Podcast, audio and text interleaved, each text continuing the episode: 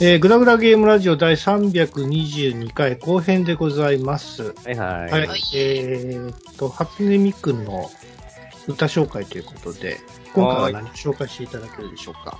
はい、えー、ただいまバックで流れているのは、えー、初音ミクさんでビターチョコデコレーションです。はい。えー、ぐだらじにいただいたお便りを紹介させていただきたいと思います。はい。はい。えー、じゃあ早速ですが、つかさんよろしくお願いします。はい。えー、コムさんからいただきました。ありがとうございます。うんありがとうございます。映画、ドラクエのネタバレ感想会をお願いします。うん。うん。はい。はい。はい。まあ、これに関しては、えっ、と、グダラジ本編じゃなくて、一応、アトロクの方で話してて、はい。一番長いアトロクなんじゃないかなと思うんだけど、今までで。1, 一時間、本編と同じぐらい喋ってるよね。うんまあ、がっつりね、そのはい僕がなんでそんなにドラクエ良かったって、僕だけがなぜかドラクエ良かった。僕だけじゃないんですよ。結構ね、あ、そうそうそう。同じぐらいの世代っていうか年代の人は、そうね。あの、割と良かったっていう言ってる人ちらほらいて、だからなんかネットでその、一人歩きしちゃって見てもいない人がドラクエつまんないんでしょ？みたいなことを言ってるのを 聞くとすげえイライラするんだけど、まあただね、あれを面白いって受け取れるための土壌っていうか、その、環境っていうか、かあの、そ、受け取る側の条件みたいなのは確かにね、必要ね。必要だろうなとは思うんですよ。え、それは、普通に子供とお父さんが見に行っても、お父さん分かっても子供分かんないみたいな。あそうね。よくね、お父さんにむしろ刺さる、ドラクエをやってたらお父さんにむしろ刺さるんじゃないかなと僕はむしろ思ってて、あのーツイッターで見てた時にね、親子でドラクエを見に行くにあたって、お父さんはドラクエ知ってんだけど、あの、娘ちゃんはドラクエを知らなかったから、あの、とりあえず急いでドラクエ、あの、DS かなんかで出てるやつかな、あの、ドラクエ5をプレイして、あの、クリアまでこぎつけて、めっちゃホットな状態で見に行った、みたいなことを言ってたんだけど、まあ、それ、娘ちゃんはショッキングだったらしくて、僕、それに関しては、いや、それは無理もないよねって思うんですよ。その、ナウドラクエクリアしたばかりで、まだその興奮冷めやらぬみたいな感じの状態で見に行っちゃうと、あの内容を食らうと、確かに、なんであんな展開にしたのって思っちゃうと思うんだけど、え、それを、でもね、あの、やっぱりドラクエを一応ね、うん全部終えたわけじゃないですか。うん、内容も頭に入ってるわけじゃないですか。うん。うんそ、それになぞった感じの映画じゃなかったんですか？あれはね、そうじゃないあですよ。そうじーゃない。その辺、その辺は、あの、アトロクの方で聞いていたあ、だけま。した。はい。ど、どちらかって、まあ、アトロク聞いてもらえるとわかるんだけど、どちらかといえば、僕たちみたいに、あのードラクエを、えー、過去プレイした、いすげえハマってプレイしたっていう思い出ごと、そのプレイしてた過去の自分も含めてノスタルジーみたいな感じで自分の心の奥底に大事な時間として取っておいてるタイプの人は刺さるんだと思うんですよ。あー、うんつまりそういう時間があってこその映画だったと。そうそう。そう、そうね。これを、Now 現在進行形でドラクエの世界観みたいなのをどんな感じで表現しているのかしらとか思ってっちゃうとダメなんだと思うんですよね、多分。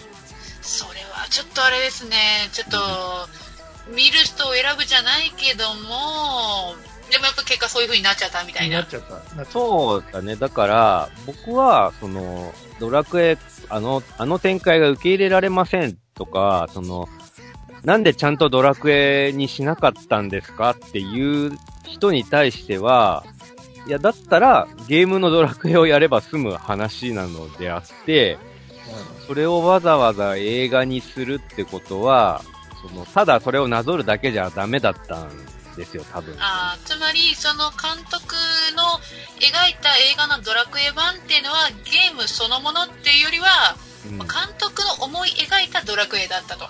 とねう、んどちらかっていうと僕たちのことを描いてくれてるのよ。その、あ、そうなんか。だから Your Story ってついてるわけなんですよ。お前たちの物語だよって言ってくれてるのであって、実はドラクエそのものを描いてるわけじゃないんですよ。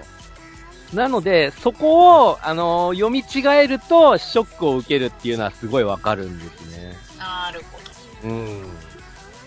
ねそうそう。だから僕はむしろ、それをスパンって受け取れたんで、うわ、俺、ロトの勇者になれたってすげえ思ったのね。ああ、そういうくだりを聞くとなんとなく想像はつきますね。そう。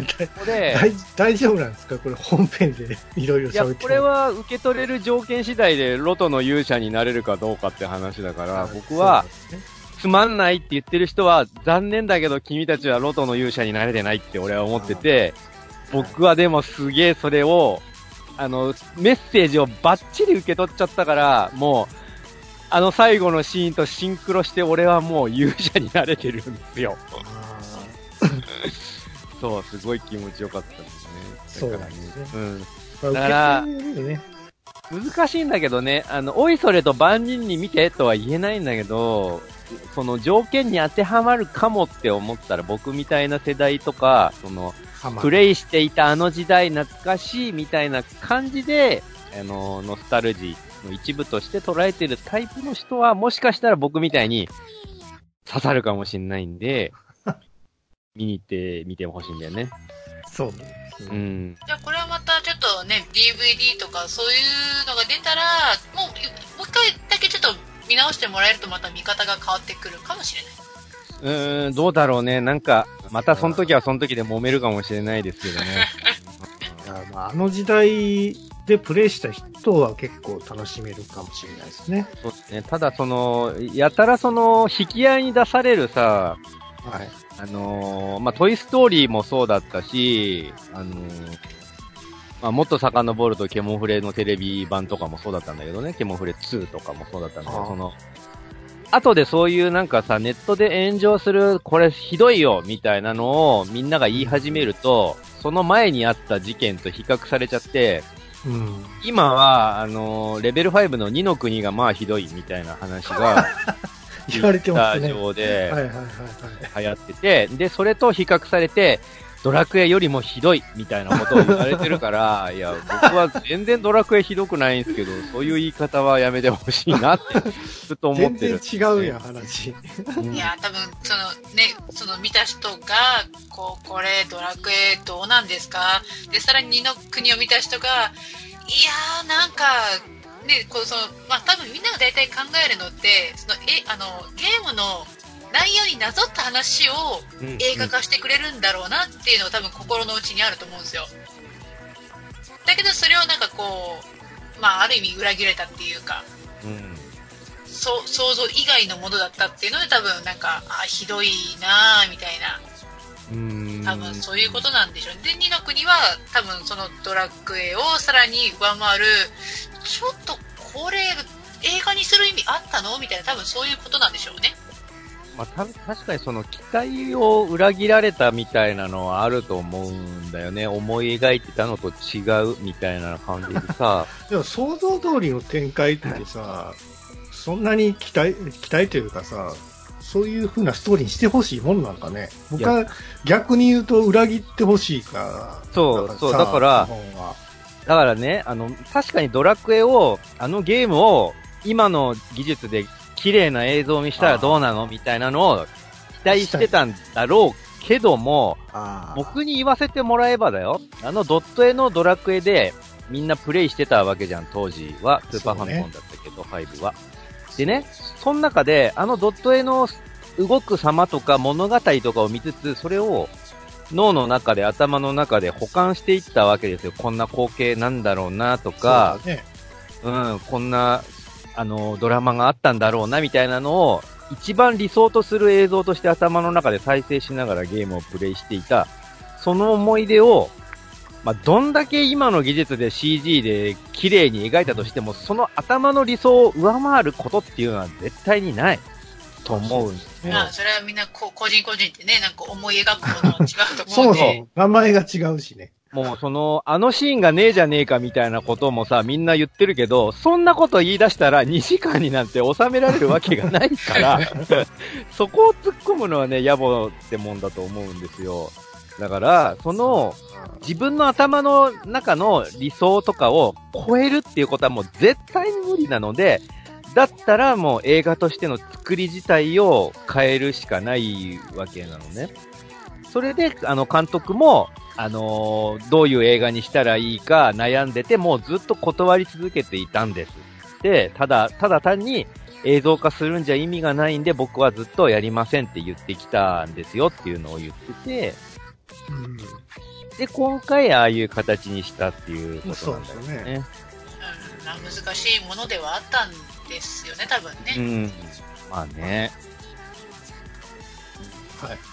まあ、あのーアトロクの方に、あの聞けますので。そうですね。ぜひあのー普段は、アトロクはその、えっ、限と、定でね、うん。あの、会員、ね、課金してくれた人にだけ向けているコンテンツなんだけど、今回はせっかくなんで、あのー門戸を開いて、すべての人に聞ける状態になってると思いますので、はい。かったらね、聞聞いてみてくださいね。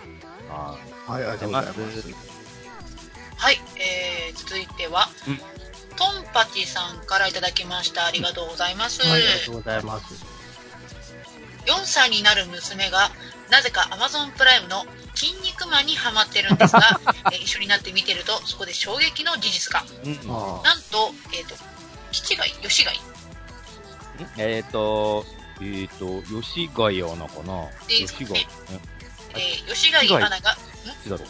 気違いだとちょっとやばいじゃん。あ、それはダメでしょ。いやーなんか筋肉マンだからそうよ読むのかなって一瞬思っちゃったんですけど。吉貝でさんで大丈夫です。はい。はい。えー、吉貝アナが、えー、ベンキーマンって言ってる。ほら、えー、ほらヤ。スさんが言ってたのを聞いて自分もずっと記憶に残ってる感じだったんだけど、やっぱアニメで言ってたみたい。そう。なんか、一時期僕がベンキーマンって伸ばしてたら、なんで伸ばすのみたいなこと突っ込まれたけど、そう、俺、この響きになんかしっくりくるものがずっとあったんですよ。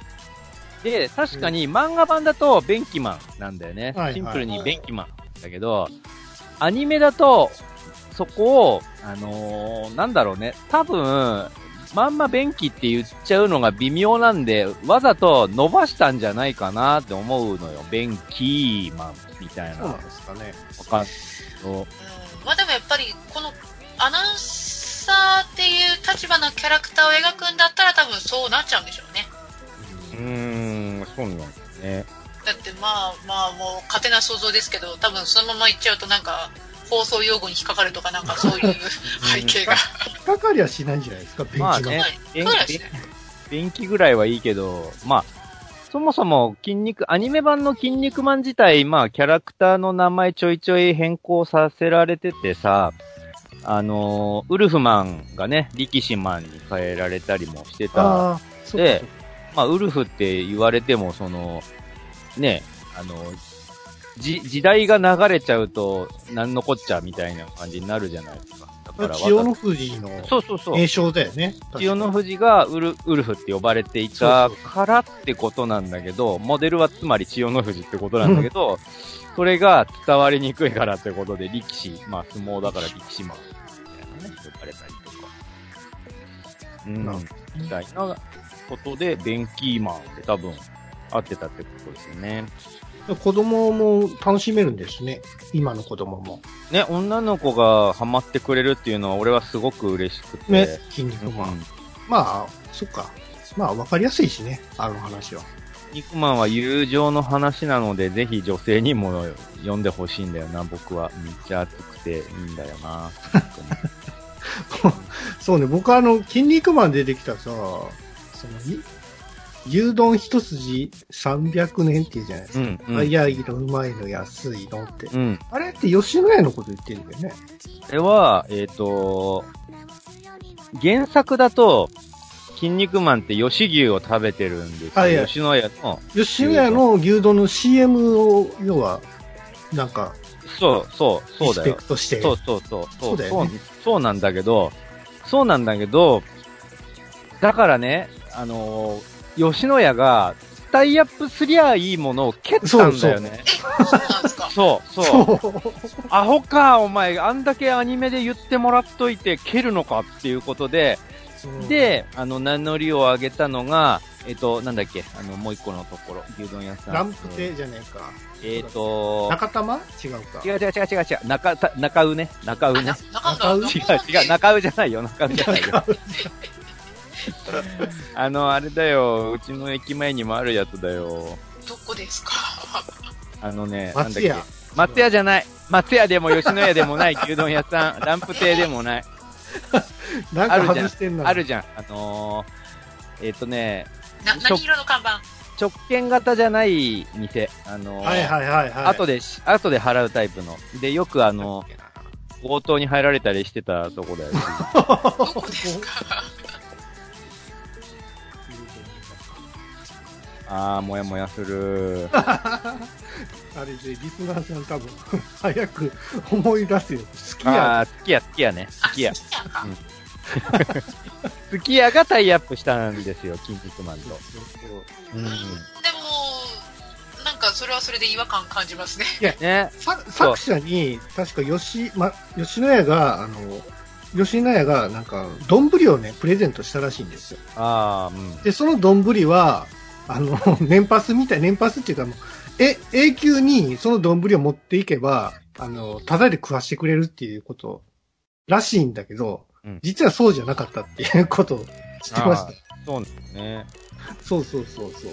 まあ、僕たち的には筋肉マンっつったら吉野家の牛丼なんだけど、まあ筋肉マンがね、大好物でずっといつも食ってるっていう設定だったんだけどもさ、その、あのータッグトーナメント編で、あの、パーフェクト超人たち、ヘルミッショネルズかな？の、あの、クロス、えっ、と、なんだっけ、クロスボンバーを食らって腕をちょん切られた時があって、キン肉マンが、その時に、あの腕吹っ飛ばされて、こう、もがき苦しみながら、もう二度と吉野家の牛丼が持てないっていうセリフがあっえ、て、そうなの？そう、こんな時にも筋肉マンは、吉野家の牛丼が持てないことを心配するなってって俺は思ってたんだけど、でも実際の吉野家はタイアップしないっていうしね。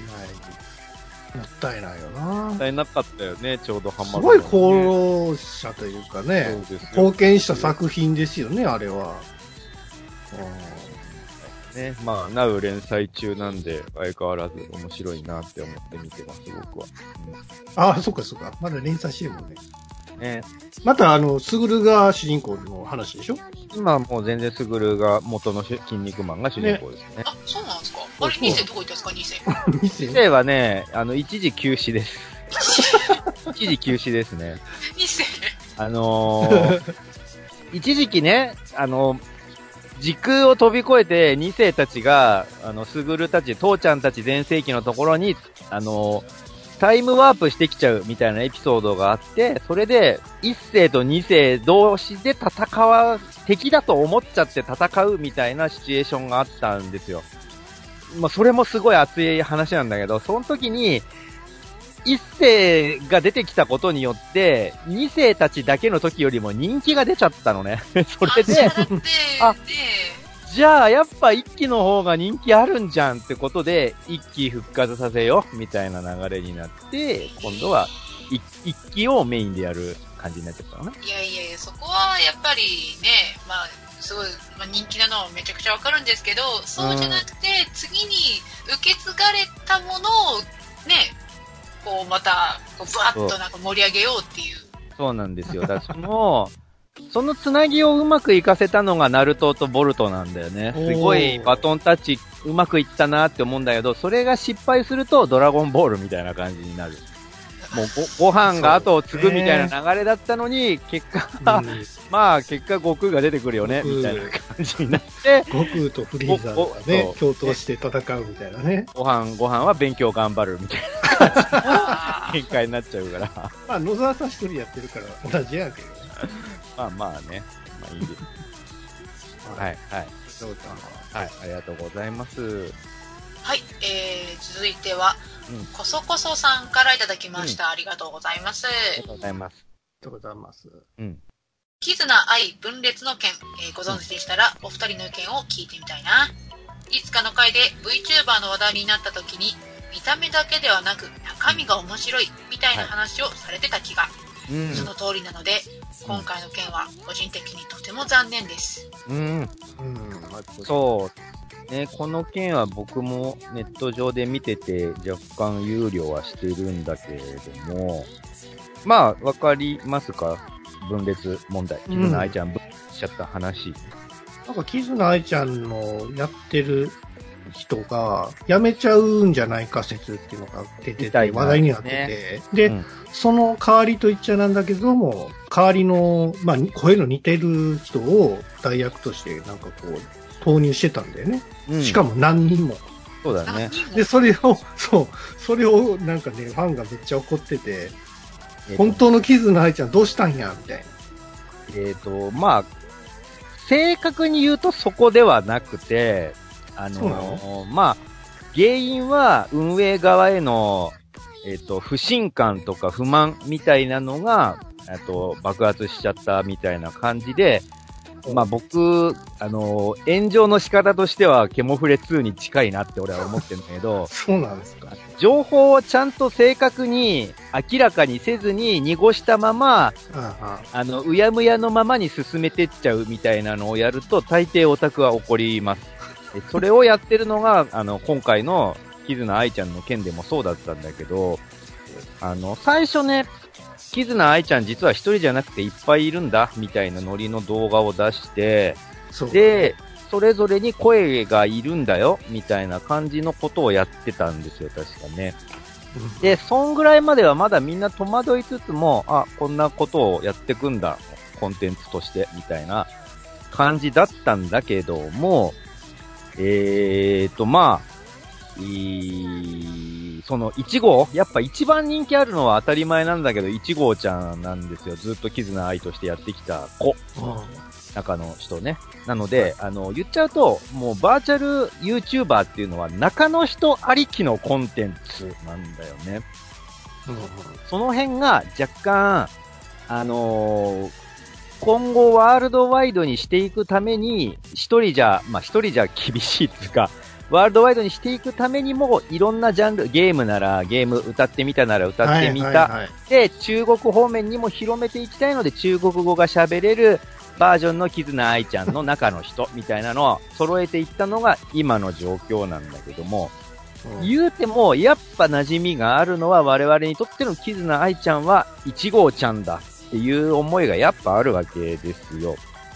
でね、まあ、正直言うと、えっと v、VTuber の中の人っていうのはもう VTuber 以外でき、これリアルな話をしてますよ。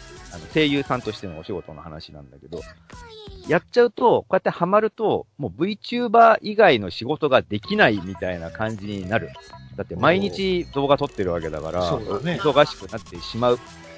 そこに、えっと、言うても、声優としてもお仕事が増えてきたっぽいのね、キズナアイちゃんの中の人が。で、ちょいちょい、前期も確か割とそこそこの役をもらってたと思うんだけど、で、仕事が増えてきたみたいな流れもあり、なんかその全部を一人で賄うゲームやったりとか、う歌ってみたやったりとか、そういうのがちょっと厳しいんじゃないかみたいな流れからなんじゃないかなって僕も踏んでるんだけど、うん。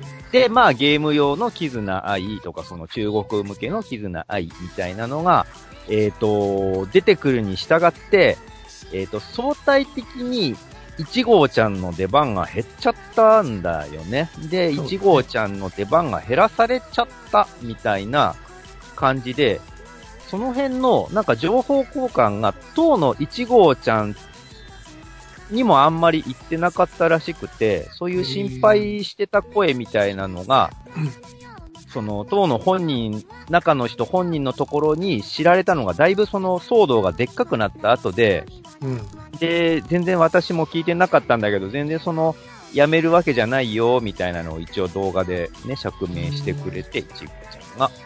で、そのなんかイベント、なんかフェスに出るらしいんですよ、1号ちゃんが。で、その、えっ、と、ライブね、ライブのそのフェスに出るのの歌の練習をしてたんだよ、みたいな。だからずっと1ヶ月ぐらい練習してて、えっ、と、その間、えっ、と、その間、まあ、歌の練習するのはいいんだけど、その間、他の、他の2号、3号、4号ちゃんが動画撮ってたらしいんだけど、それに関してはあんま知らされてなかった、みたいなことを言ってて。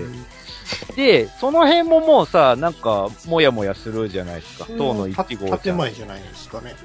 に情報がいってないみたいな感じのことになってて。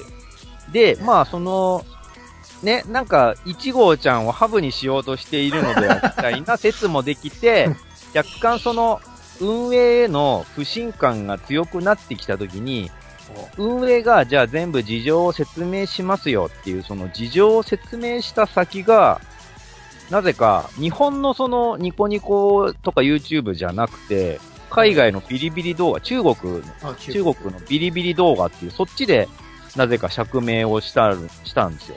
実はこういう事情があって、え？あの、今後ワールドワイドにしていくためもあって人数増やしたけど別に1号が出番なくなるわけでもクビになるわけでもありませんので安心してください。みたいなのをなぜかその中国向けのビリビリ動画で釈明した。んで、それがまた、なん、なんで中国方面のやつで発表するねんみたいなうん話になって、で、それとほぼ時を同じくして、その、4号ちゃんが、えっ、と、その4号ちゃんは中国語喋れる人で、中国人らしいんだけど、ほううんえっとね、若干その運営の側の偉い人の、と、えっとね、同じ家の中の写真を上げちゃったんですよ。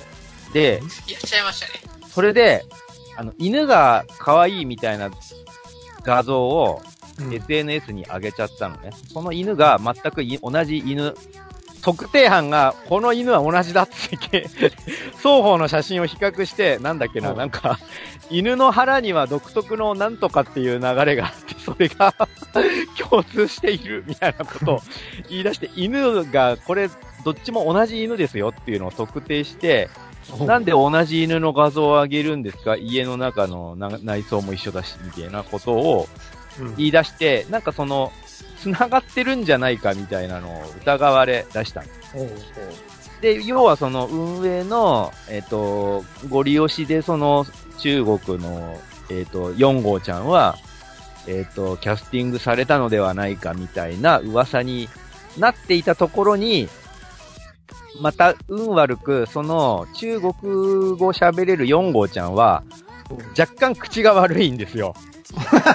若干口が悪くて、あの、そんなことを、あの、んそういう噂をネットで吹聴してる人たちはもう最低です、みたいなことを言って、で、しかも、あのー、京、京アニの事件と絡めたのそれを。え、一番やっちゃいけないタイミングで一番やっちゃいけない発言しちゃったんですよ、その子がうん。それで、火に油注ぐ感じになっちゃって、もうド炎上したわけね、その子が。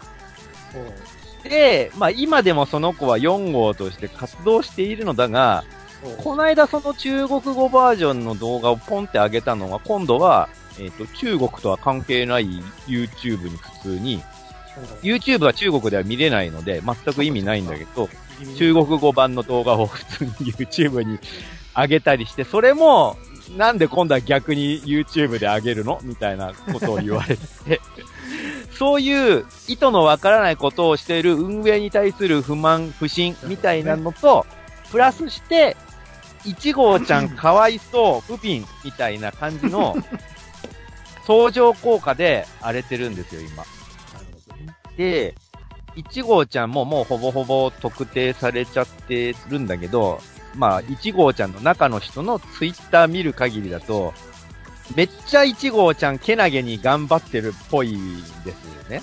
で、だけどあんまり事情を知らされてないみたいな側面も確かにあって、でも私できる限りのことを、あの、頑張るんで、待っててね、みたいなことをツイートしてて、確か、あの、ただ、本人は私がキズナ愛ですって認めるわけにはいかないから、なんとなく匂わすような発言しているんだけど、その、頑張ろうとしてるみたいな一生懸命元気、まあ、キズナ愛ちゃんは元気が取り柄だから、そのキャラクター通りのめっちゃいい子なわけよ、中の人も。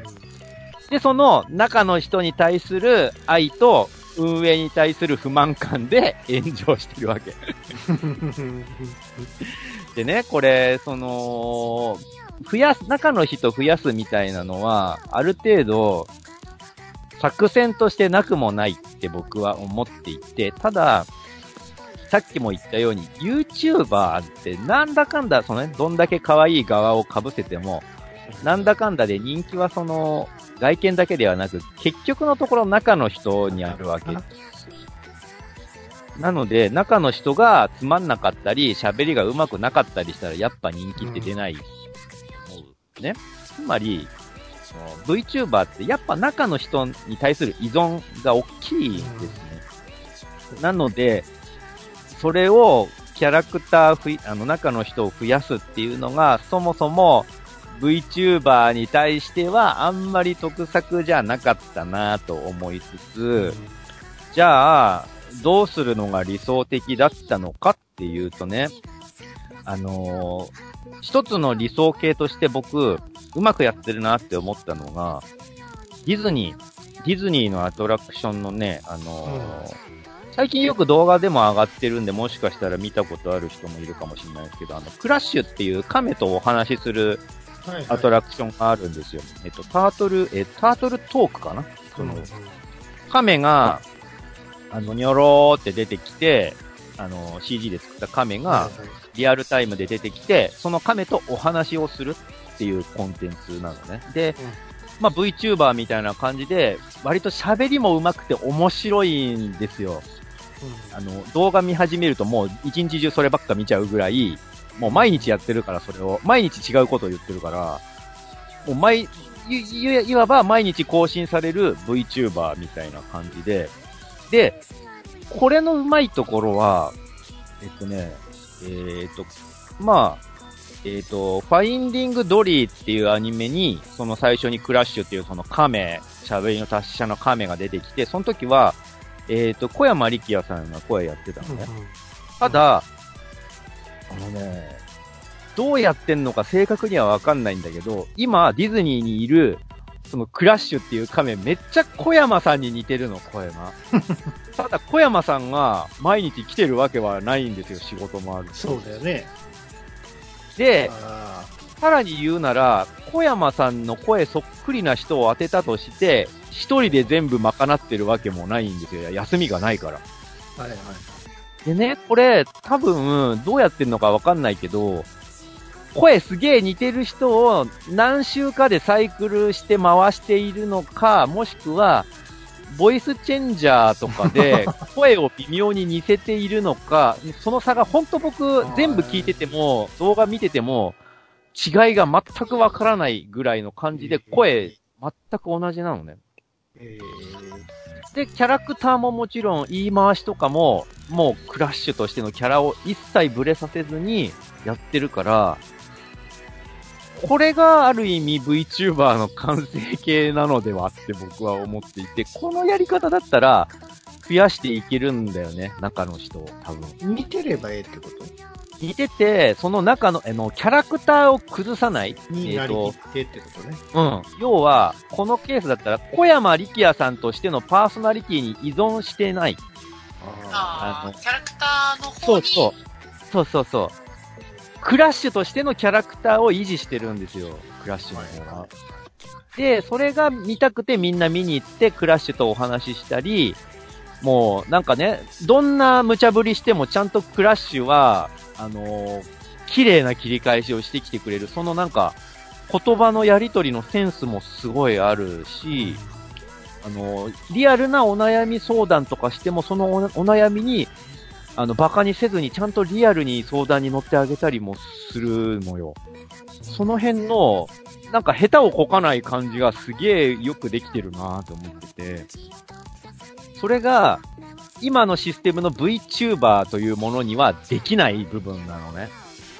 その、中の人の喋りとか動画とか面白いフレーズみたいなのに依存しちゃってるから、急にそれを差し替えて別の人、たとえ声が似てても、いや、やっぱあの子じゃないじゃんっていうのが割と分かってしまって、それを、やっぱ、キズナ愛ちゃんも、さすがに人数増やしても難しいですよねって僕は今思ってるんですでも結構2号は似てたよな。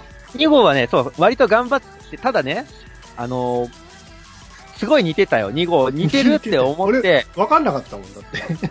それってね、最初、多分、あの、似せてるんだよね、中の人が。そうそう。そうだと思う。それって、でもね、あの、人数増やしましたよの時に、釈明した時に運営が、これからは、その、世界で幅広く活躍させていくために、いろんなタイプの絆愛がいていいんだ。だから、あの、多様性の時代であるので、声とか変わっててもいいんだ。っていう触れ込みだったの。うん。まあそういう意味もあって、その中国人の4号ちゃんとかもいるわけなんだけど、なので声が変わってもうん絆愛は絆愛だよって嘘吹いてるにもかかわらず、明らかに2号ちゃんには、声似せてねっていうオファーが絶対出てるんですよ。喋り方似てるもんだって。だから1号不要説ってことでしょ？結局。で、まあ、それは、1号は別に、あの、いなくなったりはしませんよっていうのは一応、公式も言ってはいるんだけど、まあ、正直でも2号さんは、まあ、ちょっと言い方悪いかもしれないですけど、代打っていう感じなんですよね、きっと。2号はね、えっと、2号はあれかなゲーム、あの、キズナアイちゃんってさ、動画の中でもジャンルが細かく分かれてるんですよ。あ、そうなんですか。あの、うん。えっと、えっと、キズナアイ、えっと、ゲーム部門の動画みたいな感じでチャンネルが分かれてるのね。そのチャンネルを受け持つみたいな感じかな。うん。なるほどね。みたいな感じで、なんだろう、やっぱその、運運営に対する不信みたいな感じですね。だったらなんかキャラをもうちょっと変えてほしかったね。なんかコピーじゃ面白くないじゃないですか。そうだね、あのーだからスパイダーバースみたいな感じでさ、うん、なんかちょっと世界観をちょっと変えてやってくれたら、まあそれでちょっとわかるじゃないですか。白黒の、白黒の 白黒はこのキズナアイは黒人だから肌が黒いみたいな。いや、それは、それはやばいですけど。いや、やばくないそれだけね、違いが割割り切ってくれたら、まあ、ファンもさ、納得できるんじゃないですかね。うん。そうね、うんただ、ただ言うても、もう、キズナアイのファンになった子はもう、ほぼほぼ全員が1号ちゃんのファンだと思う。そうそう、それはわかる。だから1号は1号ってもう残しとけばいいじゃないですか。触れないでね。その変えないで、そのまま残しとけば。新しく、まあ、白黒でも何でもいいんですけど、違う形でちょっと変えて作っていけばいいんじゃないでですか。も、あれなんですよね、その、キズナアイの1号さんの中の人はもう割と、まあ、ちょっと違う方面の活躍が結構今、上がってきてるんですよね。だって、声優さんだしさ、あのーやっぱアニメの声とか当てたいじゃん。でね、キズナアイちゃんやってると、これ私ですって絶対言えないわけじゃない。そうね。まあ、バーチャルだからあれは人じゃないから、声優さんが声当ててるわけではないですから、私が声やってるっていうのは言えないんですよ。で、っていうかでもね、その、中の人の、僕フォローしてんだけど、この間誕生日をお祝いしてもらいましたっていうそのケーキにモザイクがかかってて、そのモザイクが白とピンクと髪の毛の部分が茶色いキャラで、あなたの誕生日は今日じゃないですけど、誰の誕生日なんですか？それはみたいな感じでもう、バレバレではあるんですね、すでに。大変ですね、それ。で、そういう中にあって、実際最近そのアニメのお仕事とかもポツポツ来るようになって、えー確かに、あの、YouTube だけをやってるわけにはいかなくなったのかもですね、とは思うんだけど。うん。難しいですよね。なんかその、絆愛ちゃんに限らずさ、他のところでもさ、割とその運営と中の人が揉めてる案件結構あって、お金の未払い、おそう、お金の未払い問題とかが普通に出てきちゃうわけですよ、はいやっぱり。金銭的にね。そう。そうそう。拘束時間の契約とは、契約と話が違うみたいなのとか出てきてさ、リアル一時、でね。一時は夢のあるコンテンツだったバーチャル YouTuber が結局のところそういう、やっぱお金が絡んでくるとそうなりますよね、やっぱりねっていう、その、割とね、最近できたばかりのコンテンツであるから、その取り決めとかもまだちゃんとされてなくて、揉めるところがやっぱ出てくるわけですよ、そうやって。うん。みたいな感じでね、いろいろあっちこっち炎上したりもしていますけど。でも、キズナイの声はやっぱり1号っていうのはもうね、鉄板ですからね。それを変えちゃとかさ、ないがしろにするっていうのはちょっとやめてほしいっていうのはありますよね。うんそうだね。まあまあ、なんか、その、う運営、運営、そういうね、炎上するケースが増えてるから、気をつけてくださいよ。ね、やっぱりキャラクターの声ってすごく重要でさ、あの、この前あの、サザエさんのマスオさんがね、あの、引退したんですよ。マスオさんが引退っておかしいですけど、マスオさんの声やってる方が引退されて、あの、違う方、あの、が田中田中なんとかさんだよね。えっ、と、ロードストー戦記のスレインの声をやってた人だよ。もうね、すっごい違和感あるんですよ。なんか知んないけど。あの声じゃないってなっちゃうんですよね。でもそれ慣れてないからなんでしょうけど。多分ね、慣れていくと、ドラえもんとかと同じで、うんそうそういずれ慣れていくしょうけどね。でもやっぱり昔の聞くと、そうそうってなっちゃうじゃないですか、僕らって。もうしょうがないな、それは。もうその、お年だからさ。もうそれはしょうがないなと思うんですけど、キスナイとかになってくると、また話違うじゃないですか。難しいと思うよ。その、バーチャルなのになんで声が急に変わるんですか？みたいな。そうそうそうね。まあいろいろねねそういう問題が出てくるんでしょうね、これからは。みたいな感じで捉えてます、僕は、今のところ。はい、ありがとうございます。はい、えー、続いては、みかん職人さんからいただきました。ありがとうございます。ありがとうございます。ライオンキングで捕食されるシマウマも、うんライオンを王様って崇める問題。うん我々が年貢を納めに来る職員の人に、えーこの人も仕事だし、みんなが納めないと成り立たないし、とうん、敬意を払うのとは違いますかね？はい。えっ、と、2通先も同じ話題なので、一緒に読んでもらってもいいですか？わかりました。えー続いて、滝口香織さんからいただきました。ありがとうございます。はいありがとうございます。夏休み会拝聴、うん久しぶりにやすさんのオタク極まるお話を聞けた気が、はい執念の流木探し地元の方とえー仲良くなるコツを教えてほしいうん。あの一族が王として君臨できるのは王の当時により無駄な争いや過剰な殺傷などを防ぐから、えー草食動物も王を望んでいるのかと思ってましたなるほど、なるほど。なるほどねね。その説いいですね。そうですね。なるほどね。統制が取れてるってことか。うん。まあ確かにね、その疑問も、疑問持たずに、あのジャングルっていうか、あのサバンナでは、彼が王様なんですよで別に全然いいんですけどね。まあね。コミしないでも別にいいいいんですけど。王ね。あの、チンパンみたいなやつは、あれはどこの部、あれなんです役職なんですか？どれ？どのチンパン？あれですあのライオンをこう生まれたぞ抱え上げる人。おじいさんでしょ？あのおじいさん。あのおじいさんは、役職？役職は、えっとね、なんか、ちょいまじないしっぽい立場だよね、あの人ね。あ、そうなんですかそうですね。まあなんか、そう、なんか王様の信頼する、なんか、お抱えの占い師みたいな。そうそうそう。ね、これね、前も言ったけど、そんなキャラクターなのに、まあまあ、マントヒヒならそういうことするよなって思うぐらいの違和感のなさなんですよ。あの、変なね、なんか木の実、なんなんか木の根っこかなんかを乾かしたやつをパーンって引きちぎって粉みたいに出る、なんか赤い粉みたいなのを、その生まれてきた、えっと、シンバ？シンシンバじゃねえや。うんシンバ合ってる？シンバって。シンバのおでこにこう線を引いて、なんかその、うですね。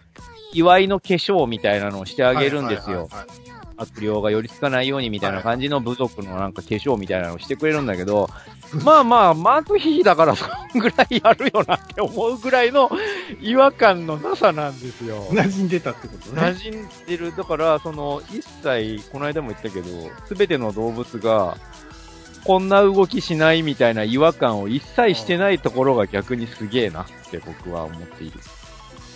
そうなんや。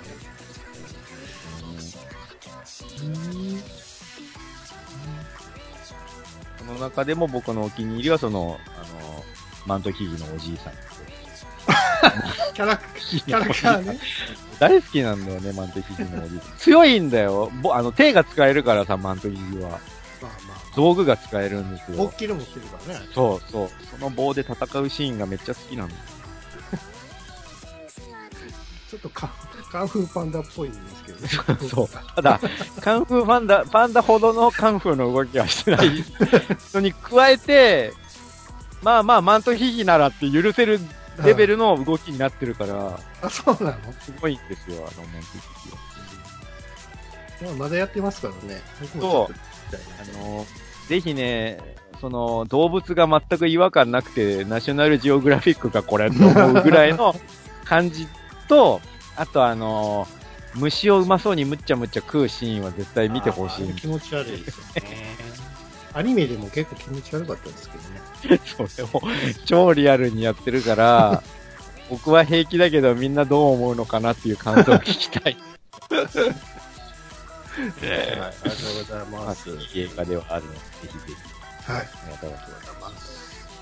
はい、えー、続いては、イカグリおじさんからいただきました。ありがとうございます。うんえー自分しか理解,、えー理解できないであろうエモいポイントの巡礼に向かう感じがすごくわかります、うん、うんえー作中で一瞬だけ映り込んだお店がどうしても気になり泊まり込みで巡礼に行ったことありますのでうん、うん。うん。はいはい、ありがとうございます。そう、作中に出てきた場所に行きたいみたいなのやっぱあって、映画見たらその映画に出てきた場所に行ってみたいとか、まあアニメとかもそうだけどね、そうジョジョ。ジョジョの5部に出てきたあのイタリアに行ってみたい そ。んなんいけないよ。いやでも行けるじゃないですか、イタリアなら。まあまあまあ、頑張ればね。うんうんとかね、実際にあの、オタクの人が南極行ったりとかさ、あと、聖地巡礼でピラミッド登ったりとかしてるじゃん。より行動力のあるすげえ男 あれ、ほんと嬉しいだろうなって思うんだよね。より苦労も大きいからさ、ね。様々、お金もかかるし、様々な障害とかいろんな条件とかをクリアしてようやく到達した現地みたいな、その南極みたいなのをさ、う ん空よりも遠い場所が好きな人が南極行ったらそりゃ嬉しいよなって思うんですよね。ま あ僕も、釣り玉好きな時は江ノ島行ってたからたねね。うん。そこでね、かける曲とかがね、なかなかオツなんですよ。いいですね。そう、僕も最初に、一番最初にその巡礼的なことをし始めたのが、まだ聖地巡礼みたいな言葉があんまり定着してなかった頃の、浜浦っていう広島の舞台にしたアニメで、広島に行ってその、桃猫様っていう、その、猫が出てくるんだけど、桃猫様がこう、体をこすりつけてる、なんか、あの、何？道路の、えっ、とね、確か、えっ、と、あれかな？タケノコの形をしたオブジェがあって、そのタケノコをすげえ探したんですよ、僕。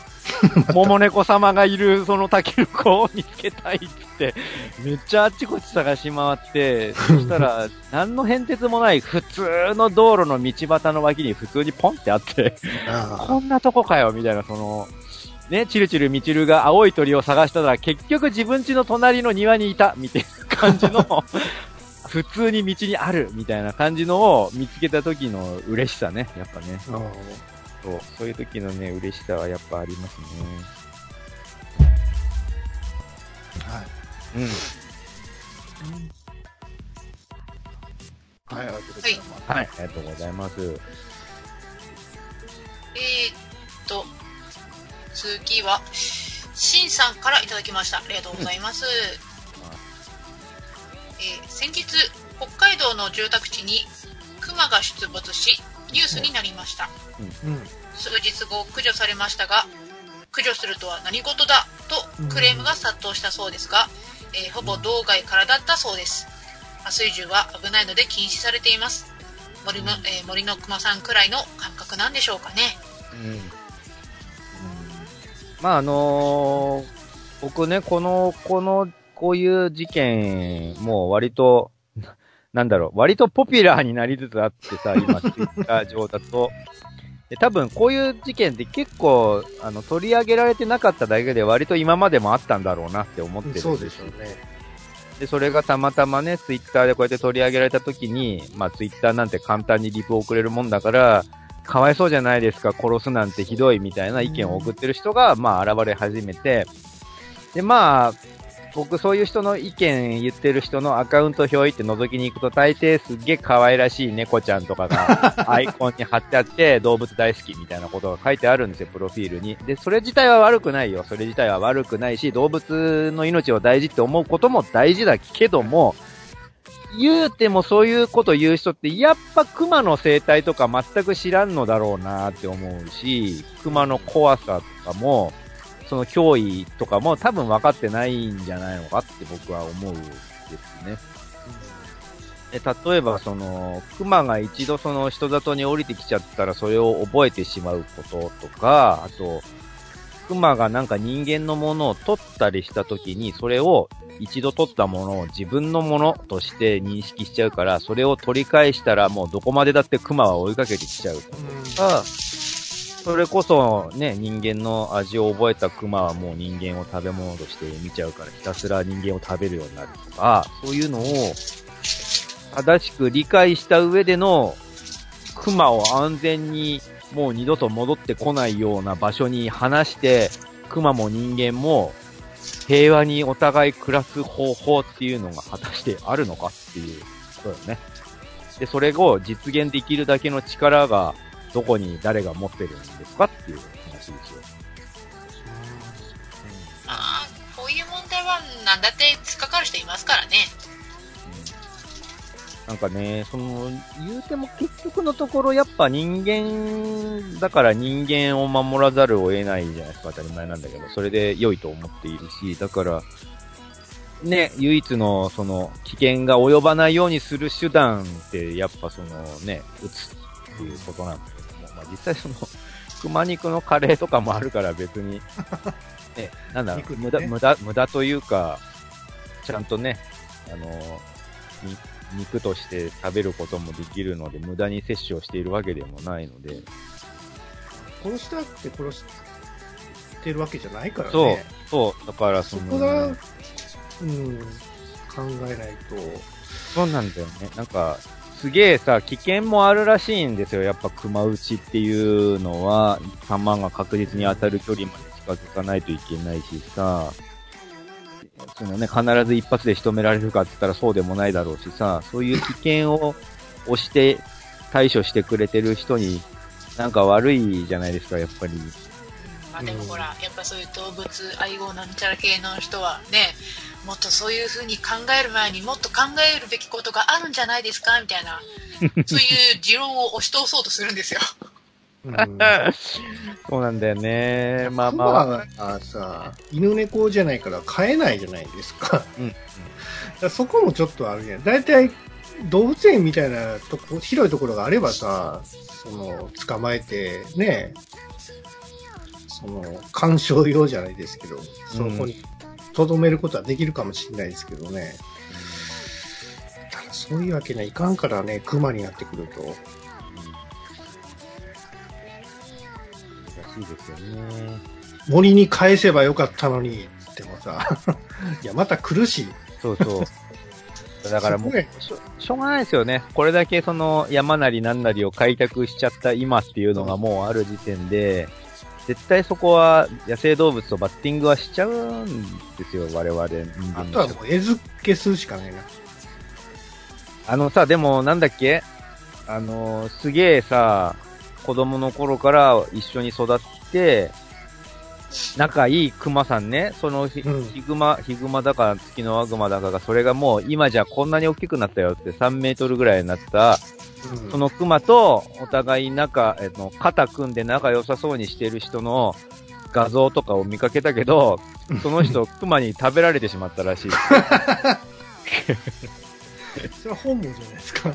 だ本人はもう、ただ本人はね、そこまで行くと、そういう可能性を常に覚悟はしてると思うんですよ、言うても。そうですよ言うても野生動物だからさ、絶対そういう可能性ないとは思ってないと思うんですよ。だから、食われたら食われたで別に本人はそれでいいって思ってるんだろうけど、そういう可能性が常にあるっていうのを覚悟しとかないね。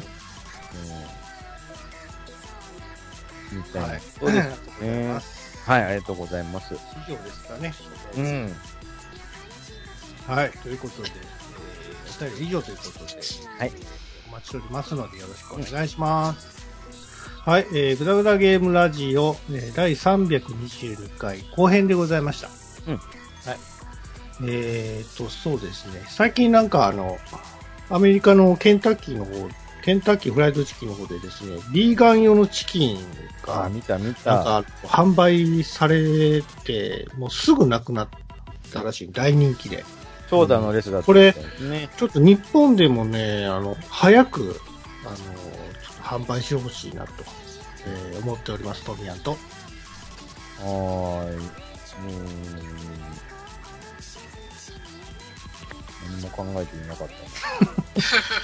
珍しいですね。そう、あのね、最近、あー、どんな話にしようかな。最近さ、あの、僕、今年になってプールに入ることが何回かあって、で、久しぶりだったんですよ、プールに入るっていうのが。で、プールに入るときって、あのーまあ、子供の頃とか若い頃は別に全然問題なく入っていたのだが、最近ってプールって男でも無駄毛の処理した方がいいですか、そうなんですか？わかんねえけど。最近の最近の風潮、いや、僕はそんなことない、いいんじゃないかなって思って何もせずに入っちゃったんだけど、うん。あれもしかしてなんだろう、この、あの、無駄な毛とかは、取った方がいいのかって俺はちょこっと気になって、えーというのも、この間、ツイッター上で、ああの男子高校生の子が、うん。あの、悩みをこう、僕の意見こう思ってるんですけどどうですかっていうのをツイッターでこう呼びかけてて、無駄毛が嫌なんだって、その、生えてるのが、すね毛も嫌だし、脇毛も嫌なので、僕は剃ってるんですけど、これって変ですかっていうツイートが流れてきて、で、なぜかっていうと、その毛が生えてるっていうことに汚いイメージがあって、うん。そうしたくないんですっていうことらしいのね。生やしたままにしときたくないってことらしいの。うん。で、それに関して僕は、まあ、反りたいんだったら、反ればって思うんですね。ただ、汚いイメージがあってって言われちゃうと、あれ、それ周りにしても、周りの人に対してもそう思っているのか？ってちょっと思って、え、じゃあ僕がすね毛、僕はすね毛生えてるんですけど、当たり前なんですけど、みんな生えとるわ。すね毛とかをこう生やしたまま短パンで外出てったりするのも、あんな毛ボーボー生やしやがってって思われているのか？もしかしてって気になりだしてきて、なんだろう、無駄毛ってあんま見せねえ方が今は良かったりするのか？ってちょっと思ったのね。そういう風潮なんですかね、今。なんかね、実際、その若い子とかは、あのーすね毛をきれいにするみたいなのは割となくもないみたいなんですよ。え、それは生やしっぱじゃなくて、ちょっと整える感じの？えっとね、割と反ってる子が割と多いらしい。おうん。で、ええまあ、眉毛とかを整えたりするのと同じように、水黒いの一環として無駄毛はあんまり外に出さない。えっ、と、見せるような感じにはしないっていうのが、おしゃれの一環としての、なんか、そういうのらしいのね。うん。そう、なので、あの、僕はもう毛がボーボー生えたまま普通にジャブジャブプールに行ってしまったんだけど、あれもしかして、今ってそういうのを何綺麗綺麗してからプールに行くものなのかって僕は、うん久しぶりに入ったもんだから、時間の、時代の流れっていうのが全然わかんなくて、今ってどうなんでしょうねって思っているやす。と、おー えー、その話を聞いて、まあ、あのものすごい熊さん並みにボーボーだと、うんまあ、それはそれで本人もコンプレックスに感じるのかもしれないし、まあ、周りの目も気になるのかもしれませんが、まあ、別に個人的には毛ぐらいいいんじゃないかなと思う井上司でした。うん。はい。それでは皆さん、さよなら。さよなら。人を過信じないように愛さないように愛しないように